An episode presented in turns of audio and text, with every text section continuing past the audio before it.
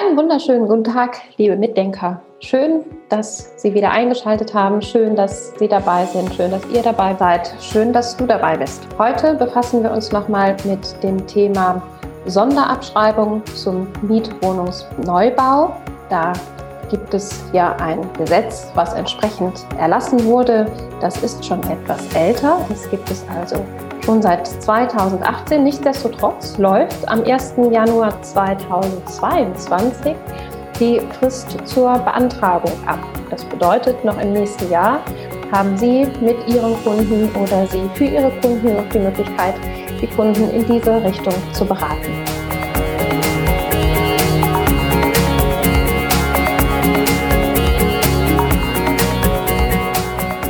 Und damit Ihnen das gut gelingt, nochmal eine kleine Auffrischung dazu, was inhaltlich in dem Gesetz verankert ist.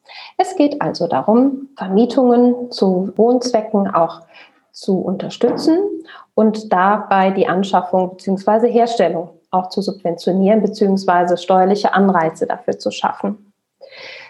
Wichtig hierbei ist, dass die Baumaßnahme nach dem 31. August 2018 begonnen wird. Das ist, wenn die Maßnahme erst ins Leben gerufen wird, natürlich dann in dem Fall der Fall. Und sie muss abschließend vor dem 1. Januar 2022 begonnen werden. Maßgeblich hierfür ist das Datum der Beantragung der Baugenehmigung oder eben der Bauanzeige. Letztmalig kann die Sonderabschreibung dann im Jahr 2026 durchgeführt werden, denn diese Abschreibung ist auf vier Jahre möglich, die zusätzliche. Es gibt natürlich einige Eckpunkte, die an diese Sondermaßnahme geknüpft sind. Das ist zum einen, dass die Quadratmeterzahl bzw. die Baukosten je Quadratmeter 3000 Euro nicht überschreiten, also unter 3000 Euro liegen, wobei dann die fördermäßige Bemessungsgrundlage bei 2000 Euro liegt. Also das, was befördert wird oder gefördert wird, sind eben die 2000 Euro je Quadratmeter. Das, was der Gesetzgeber hier vorschlägt, ist, dass Sie 5% über vier Jahre zusätzlich zu der Abschreibung, die Sie regulär ansetzen können, die 2% absetzen können. Das macht insgesamt dann 28% auf die vier Jahre, wenn Sie es zusammenrechnen. Die Basis hierfür ist die Nutzfläche. Das beinhaltet auch Nebenräume oder Bodenräume, Waschküchen, Kellerräume, Trockenräume, Speicher, Baderäume oder Fahrradkeller, Kinderwagenräume und auch Garagen. Berechnet wird das über die Bruttogeschossfläche. Alternativ kann es aber auch nach DIN 277 berechnet werden. Wichtig hierbei ist auch zu beachten, dass Sie zehn Jahre das Objekt behalten müssen. Ansonsten muss leider die Sonderabschreibung auch komplett zurückgeführt werden. Was neu ist, zumindest neu zum Juli diesen Jahres, da gab es nochmal ein Anwendungsschreiben und ein Berechnungsschema zur Ermittlung des Beihilfewertes und eine dazugehörige Excel-Tabelle. Wenn Sie die gerne haben möchten und nicht lange suchen wollen im Internet, schreiben Sie uns gerne eine E-Mail unter info@profertis.com und auf dem Weg können Sie uns gleich auch ganz gerne unter diesem Beitrag einen Daumen nach oben hinterlassen, wenn es Ihnen gefallen hat. Jetzt mal ein Beispiel. Was heißt das denn ganz konkret? Also, wenn Sie beispielsweise ein Gebäude mit einer Bruttogeschossfläche von 750 Quadratmeter neu errichten wollen und haben beispielsweise 300 Quadratmeter davon als Mietwohnung eingeplant und 350 Quadratmeter gewerbliche Fläche, die auch vermietet werden soll. Davon sind 50 Quadratmeter gemeinschaftlich genutzte Nebenräume und weitere 50 Quadratmeter Fläche für eben Funktions- und Haustechnik, Aufzüge, Treppenläufe und so weiter. Angenommen, die Herstellungskosten würden jetzt 1,85 Millionen Euro betragen und darin zum Beispiel 100.000 Euro Mehraufwendungen für Sonderausstattung der gewerblich genutzten Räume enthalten sind. Dann hätten Sie nach der Wohnflächenverordnung, nach der Berechnung der Bruttogeschossfläche folgende Rechnung aufzumachen.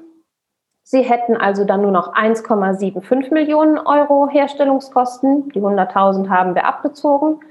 Das geteilt durch die 700 Quadratmeter macht insgesamt 2.500 Euro pro Quadratmeter.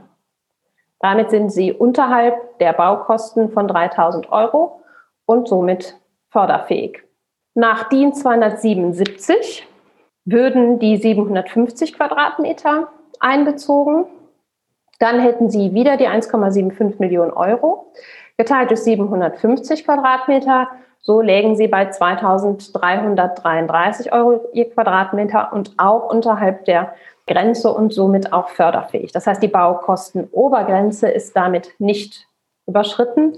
Und hiermit soll einfach nur gezeigt werden, dass es da die Möglichkeit gibt, die Baukosten entsprechend transparent zu gestalten und zu schauen, welche Berechnungsmöglichkeit ist in welchem Fall auch die sinnvollere.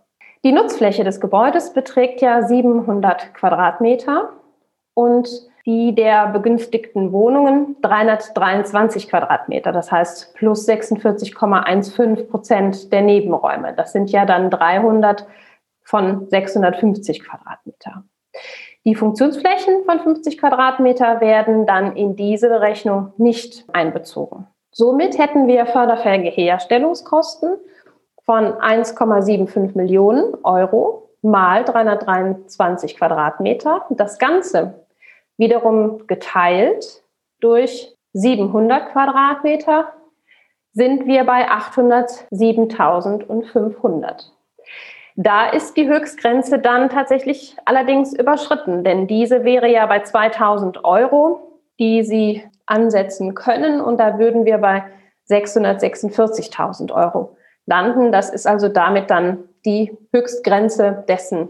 Wenn Sie mögen und Lust haben, ich habe dazu auch mal eine Übersicht Ihnen vorbereitet. Diejenigen, die jetzt in YouTube zuschauen, können sich diese ansehen. Also alle Zuhörer, die sich das in YouTube noch im Nachgang anschauen wollen, sind herzlich eingeladen, das zu tun. Habe ich noch mal eine Tabelle für Sie vorbereitet, wie das mit der Abschreibung aussieht, wie viel Sie da entsprechend abschreiben können.